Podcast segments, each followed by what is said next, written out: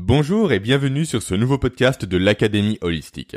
L'académie de laquelle j'aide les cadres directement à comprendre les mécanismes de leur cerveau pour accélérer leur carrière. Avant de commencer le sujet du jour, deux rappels habituels. Le premier, je tiens à remercier tout particulièrement toutes celles et tous ceux qui contribuent directement au développement de mon podcast en me laissant une note ainsi qu'un avis positif sur Apple Podcast. Si vous qui m'écoutez, vous ne l'avez pas encore fait, alors sachez que ça prend littéralement moins de deux minutes et que c'est la meilleure façon de faire connaître mon travail au plus grand nombre possible. Ensuite, deuxième chose, ce podcast est accompagné d'une synthèse écrite afin de vous permettre de retrouver très facilement tous les éléments et toutes les notions clés que je vais aborder aujourd'hui. Et surtout, pour vous permettre de faciliter leur mise en application. Et à partir de là, deux possibilités. Soit vous êtes déjà inscrit à mes emails privés, auquel cas vous avez reçu directement un lien par email qui vous donne accès à votre bibliothèque de ressources, soit vous ne l'êtes pas encore, auquel cas je vous invite à vous rendre en description dès maintenant pour vous y inscrire. Alors, maintenant parlons du podcast d'aujourd'hui. Ce podcast va être découpé en trois parties. Première partie, je vais vous parler de la dualité entre recherche de plaisir et évitement de la douleur. Dualité qui est ni plus ni moins que la base même du fonctionnement de notre cerveau. Ensuite, je vais vous parler du système de motivation et de son lien avec les mécanismes dopaminergiques. Et enfin, pour conclure, je vais vous parler de comment vous pouvez utiliser ce mécanisme-là, donc le mécanisme dopaminergique, pour vous motiver à passer à l'action. Et surtout pour motiver vos collaborateurs à passer à l'action. Et ça, c'est très important si vous occupez vous aujourd'hui des fonctions managériales ou si vous aspirez à en occuper. Et je vous préviens, le podcast va être très dense en informations comme vous vous en doutez. C'est parti. Donc, première partie, la dualité entre plaisir et douleur. Il faut que vous sachiez que l'on peut résumer tout le fonctionnement de notre cerveau à deux simples éléments. Le premier, le fait de garder en vie l'organisme qui l'héberge, et le deuxième, pousser ce même organisme à se reproduire.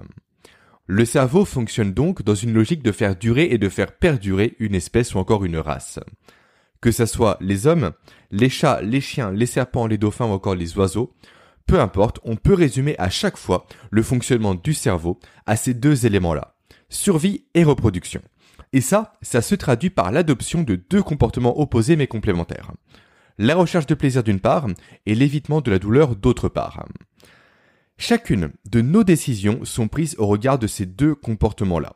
Soit on fait quelque chose car ça nous fait du bien de faire cette chose-là, soit on fait quelque chose pour éviter une douleur future. Que cette douleur soit sur un futur proche ou sur un futur éloigné, peu importe, c'est pareil. Ce sont donc ces deux comportements-là qui nous motivent à agir. Ce sont donc ces deux comportements-là qui nous motivent à passer à l'action et à entreprendre quelque chose. Mais là, et la nuance est très importante, où l'un des deux est à l'origine d'une motivation réelle, forte et puissante, je parle de la recherche de plaisir, l'autre est à l'origine d'une motivation imposée, d'une motivation faible, d'une motivation à reculons. Et là, nous sommes dans l'évitement de la douleur. Et l'exemple le plus probant pour illustrer ça, c'est l'exemple du travail. Soit on peut aller au travail avec sourire et avec passion car on aime ce qu'on fait, soit on peut y aller à reculons car on doit bien payer son loyer et ses courses. Et amour du travail, payer son loyer et faire ses courses, tout ça c'est la même chose. Tout ça ce sont des sources de motivation au final. C'est exactement pareil. Elles ont toutes le même effet sur nous, la même finalité, qui est le fait de nous faire aller au travail.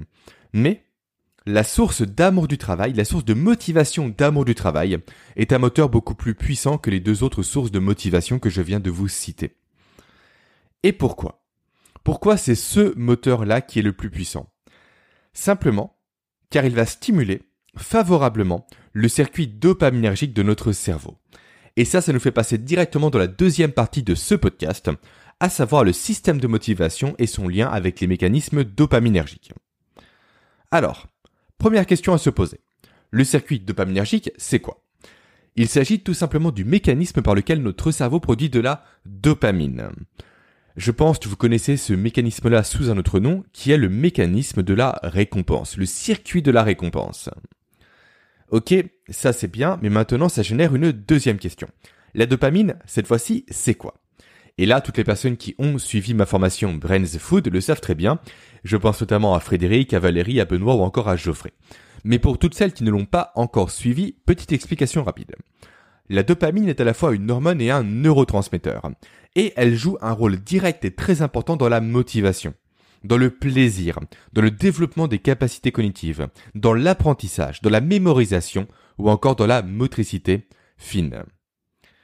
Et c'est d'ailleurs, je fais un petit aparté rapide, cette dernière caractéristique de la dopamine, donc son rôle dans la motricité fine, qui est directement impliqué dans la maladie neurodégénérative qu'est Parkinson.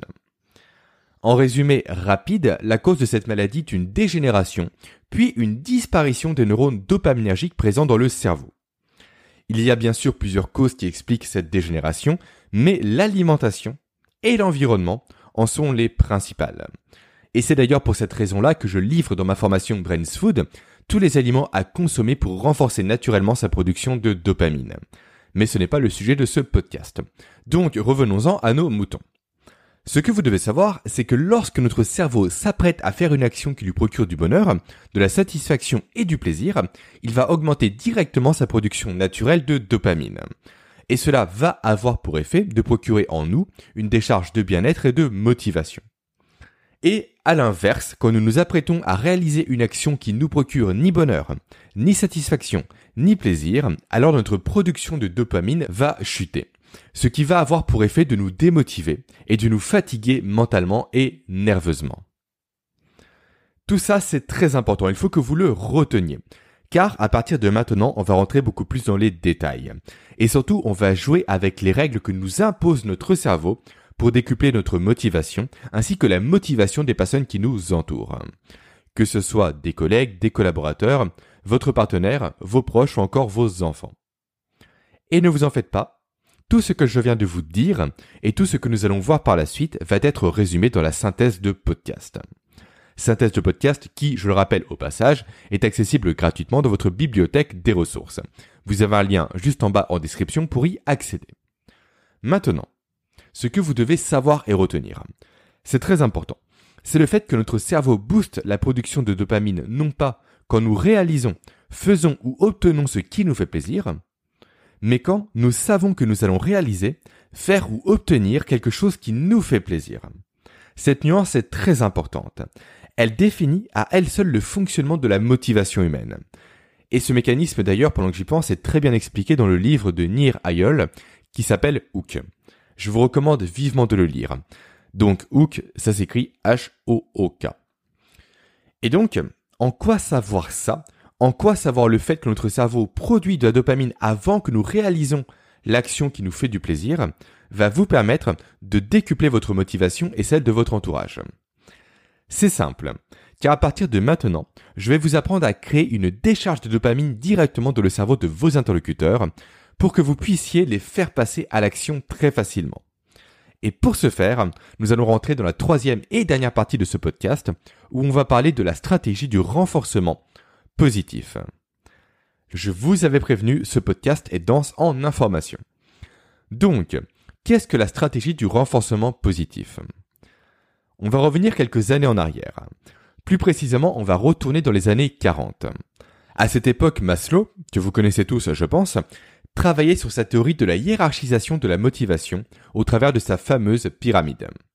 Et en parallèle de ça, le psychologue américain Clark Hull perçoit quelque chose de très important de son côté. Il perçoit le fait qu'il est nécessaire de lier la motivation à l'apprentissage. Et cette idée, il ne la tire pas tout droit d'un chapeau de magicien, pas du tout. Elle vient de ses observations sur des rats de laboratoire il a remarqué au travers de ses nombreuses analyses que ces rats en question ne travaillaient pas. Par travailler comprenait le fait de rentrer et de sortir d'un labyrinthe, donc que ces rats en question ne travaillaient pas, sauf quand ils étaient affamés, puis récompensés par la suite par de la nourriture. Et c'est à partir de là qu'est née une nouvelle pratique dans les laboratoires, nouvelle pratique qui est encore d'actualité, à savoir le fait de priver les rats de nourriture, puis de les récompenser une fois qu'ils ont accompli l'action attendue par les scientifiques. Alors, que vous soyez ou non d'accord avec de telles pratiques, ce n'est pas l'objet de ce podcast. Nous, au travers de cette expérience-là, ce qui nous intéresse, c'est l'aspect chimique et motivationnel qui se cache derrière le comportement des rats. Si vous avez été attentif jusque-là, vous savez ce qu'il se passe et pourquoi ça fonctionne. Car lorsque le cerveau du rat va comprendre l'opportunité de recevoir une récompense, donc d'avoir du plaisir, il va libérer immédiatement dans le cerveau du rat une grosse dose de dopamine. Et le rat va donc recevoir un énorme shot de motivation ainsi qu'une hypersensibilité à la récompense. Autrement dit, à cause, ou grâce selon le point de vue que vous allez adopter, à cette décharge de dopamine, le rat va se projeter directement en train de savourer son repas. Il voit donc le fait de rentrer et de sortir du labyrinthe comme étant nécessaire pour assouvir son besoin, comme étant nécessaire pour lui apporter du plaisir. Et ça va même encore plus loin. Vu qu'il est sous dopamine pendant tout le trajet qu'il va effectuer dans le labyrinthe, le rat va prendre du plaisir à faire le labyrinthe en question. Il va prendre du plaisir à réaliser l'action que les scientifiques attendent de lui. Et à force de répéter ce cycle affamé puis récompense, le rat va de plus en plus associer le fait de faire l'exercice demandé par les scientifiques à la récompense. Et donc de plus en plus, il va se mettre naturellement à l'action dès qu'une récompense va lui être présentée. Et c'est ça qu'on appelle un renforcement positif. C'est le fait de créer chez un sujet, chez un individu, une boucle de privation et de récompense. Et ça, retenez-le. C'est le message que vous devez retenir à tout prix de ce podcast. Car maintenant, nous allons voir comment utiliser ce mécanisme de boucle pour vous automotiver et pour motiver vos relations. Donc, premièrement, l'automotivation. Là, c'est simple. Deux possibilités. Soit vous travaillez sur une tâche ou sur un projet qui vous tient à cœur et qui vous galvanise littéralement au quotidien. Auquel cas, c'est génial. Le seul risque qu'il puisse exister, c'est la lassitude. Au début, quand on commence, on est toujours tout feu tout flamme, on veut se dépasser, on veut se démener pour accomplir le travail. Puis, dès que les premières, comment dire, les premières difficultés apparaissent, on perd progressivement en motivation et en engouement. Donc, pour éviter ça, pour éviter cette perte de motivation, quoi faire? Il est tout simplement bon de se rappeler sans cesse à l'esprit son objectif final. Se le rappeler sans cesse va permettre de stimuler sa production naturelle de dopamine, et donc de nous redonner un coup de boost lorsque cela est nécessaire. Ça, c'est la première stratégie. Ensuite, deuxième stratégie que vous pouvez également adopter, soit de façon indépendante de la première, soit en complément de la première. Il s'agit du fait, cette fois-ci, d'utiliser la triple division et la méthode PARAF, donc deux stratégies que j'ai mis en place au travers de ma formation sur la neuroproductivité, qui vous permettent tout simplement de découper un objectif en plusieurs étapes, et donc d'avoir une récompense à chaque accomplissement d'étapes intermédiaires. Et ça, ça va vous permettre, encore une fois, de vous motiver au quotidien. Ça va vous permettre de stimuler votre production naturelle de dopamine. Donc ça, c'était pour la première possibilité. Ensuite, deuxième possibilité vous travaillez dans un métier qui, malheureusement, ne vous plaît pas. Alors là, il va falloir ruser. Soit ce métier est un métier de transition, histoire de vous faire un peu d'argent par exemple pour faire le tour du monde par la suite. Alors simplement, rappelez-vous votre objectif final à l'esprit. Soit ce métier, vous le faites car vous n'avez pas le choix alors là, soit vous pouvez chercher à développer des compétences qui vous tiennent à cœur au travers des tâches que vous réalisez au quotidien, histoire de stimuler votre production de dopamine, soit vous pouvez vous offrir une récompense à vous-même à chaque fois que vous avez terminé une de vos tâches. Récompense qui peut être une pause musicale, une partie de jeu sur votre téléphone, un coup de fil à un ami ou encore de la lecture. La seule règle à respecter est alors que vous cherchiez réellement une récompense qui vous fait rêver, et non pas seulement une récompense par défaut. Sinon votre production de dopamine ne sera jamais stimulée de façon optimale. Donc ça, c'était pour l'automotivation. Maintenant, passons à la motivation de votre entourage. Et là, on va revenir plus en détail sur cette notion de renforcement positif. Pour l'exemple, je vais prendre un cas très spécifique, le cas du management. Mais encore une fois, le protocole que nous allons voir fonctionne avec tout le monde, avec vos proches, vos amis, vos enfants et même avec vos animaux d'ailleurs. Petite anecdote, petit euh, petit euh, petit fait plutôt, le renforcement positif est une des stratégies adoptées dans le dressage canin. Donc le renforcement positif en détail c'est quoi? C'est trois étapes. Première étape, remarquer. Deuxième étape, encourager. Troisième étape, valoriser.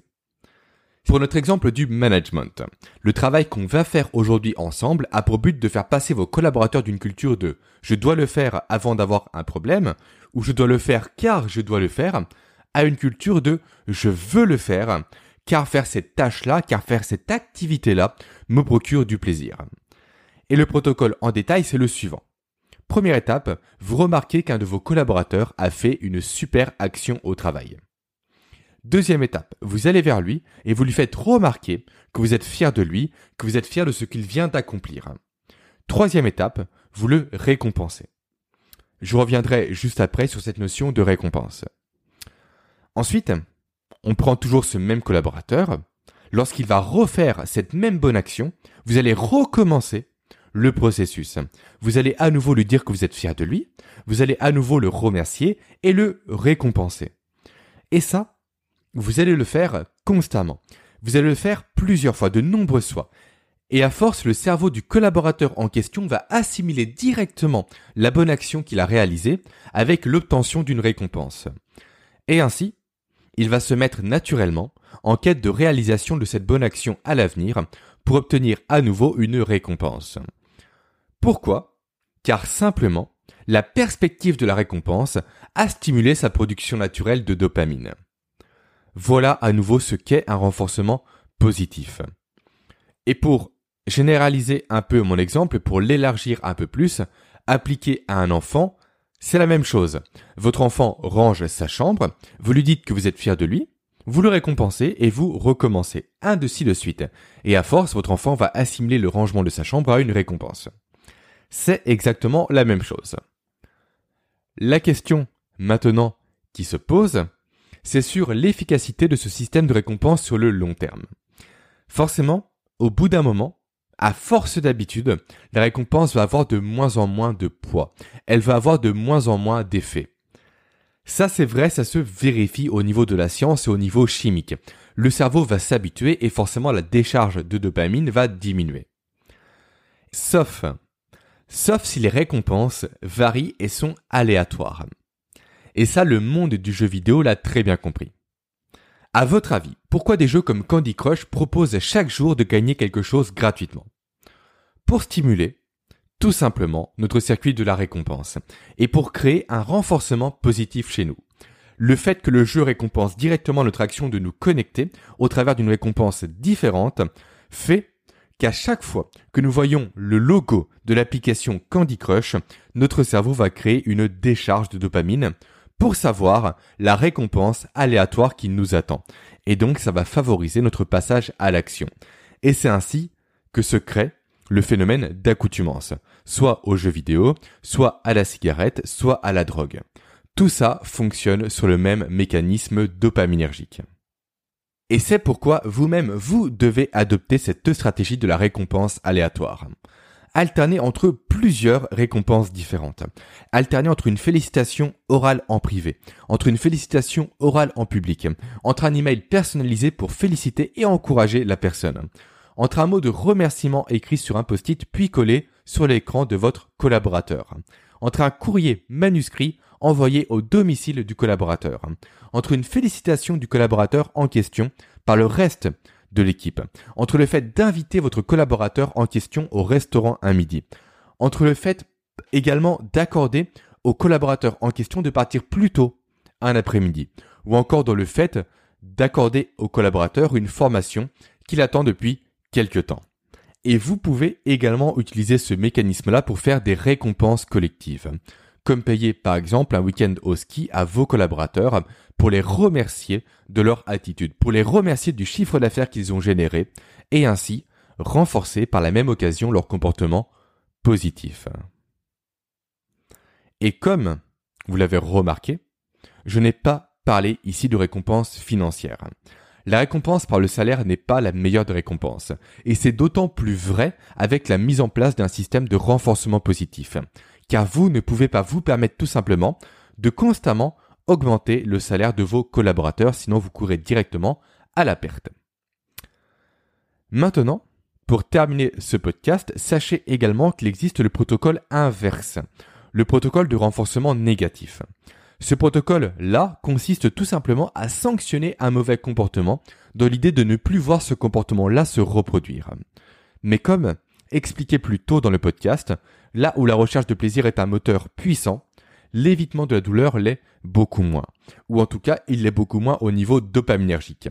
Et le fait ainsi de baser tout son management sur un protocole de renforcement négatif est le risque assuré de voir tous ses collaborateurs partir chez la concurrence.